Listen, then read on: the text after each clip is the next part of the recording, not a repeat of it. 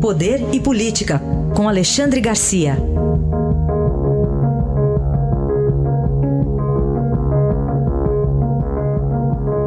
Alexandre, bom dia. Bom dia, Raíssa. Bom dia, Carolina. Bom dia.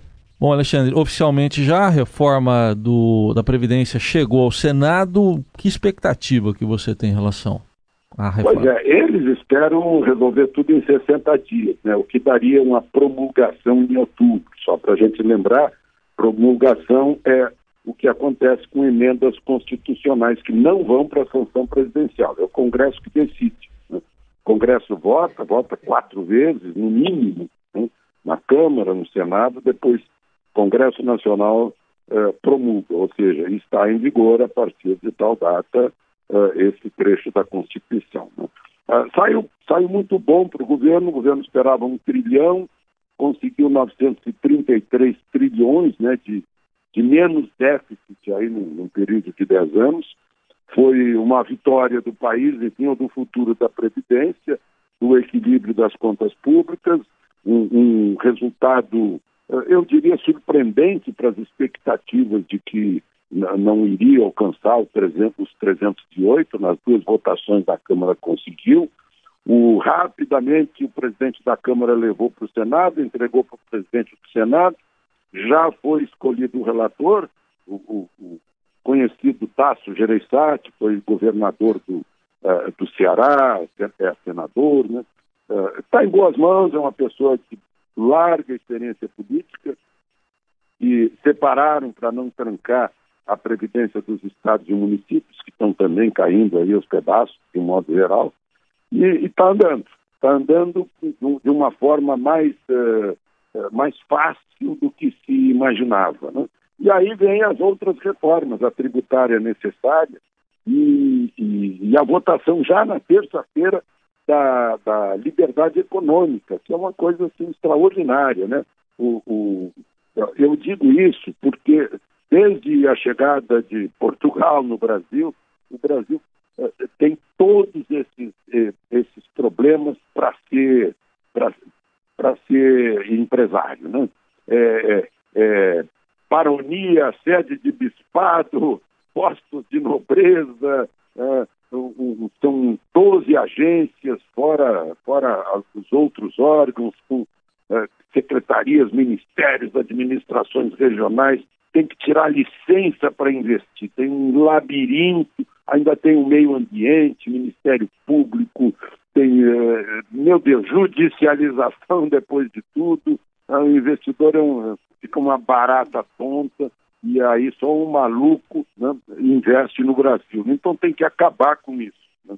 E terça-feira já vai tá, estará sendo votado, segundo garantiu o Rodrigo, Rodrigo Maia, presidente da Câmara. Alexandre, vamos falar sobre algumas notícias do noticiário judiciário. Eu vou começar com o casal Nordoni é, e também Suzane Rovon Richthofen, que deixam a prisão para a saída de Dia dos Pais.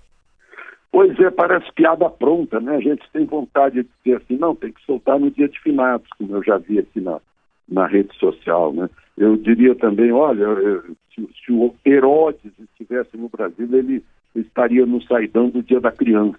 Né? É uma coisa incrível, as pessoas não, não entendem uma coisa dessa. Né? Não, não entendem como é que a, a doleira Nelma Kodama, que foi condenada, havia sido condenada a 18 anos, depois baixou para 15 como colaboradora premiada, estava né? na rua e nas redes sociais ensinando a tirar, o, a tirar a tornozeleira. Transmissão ao vivo, inclusive, né? É uma coisa incrível, é. né? É, só para lembrar, ela era, é, foi mulher do Alberto Yosef, foi o primeiro dos doleiros a aparecer ali e tal, que deu o nome a Lava Jato, né? E, e tem mais coisas, o próprio, a própria Suprema Corte, né?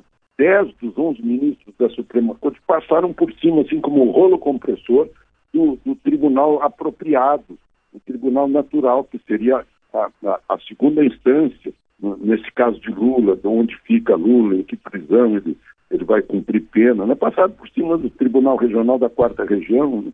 Então, é, a gente fica assim meio é, boquiaberto ao, ao ver é, questões que são legais, isso é Código Penal, né? mas também decisões uh, do Supremo que passam por cima de tudo, assim, de roldão por cima da própria lei.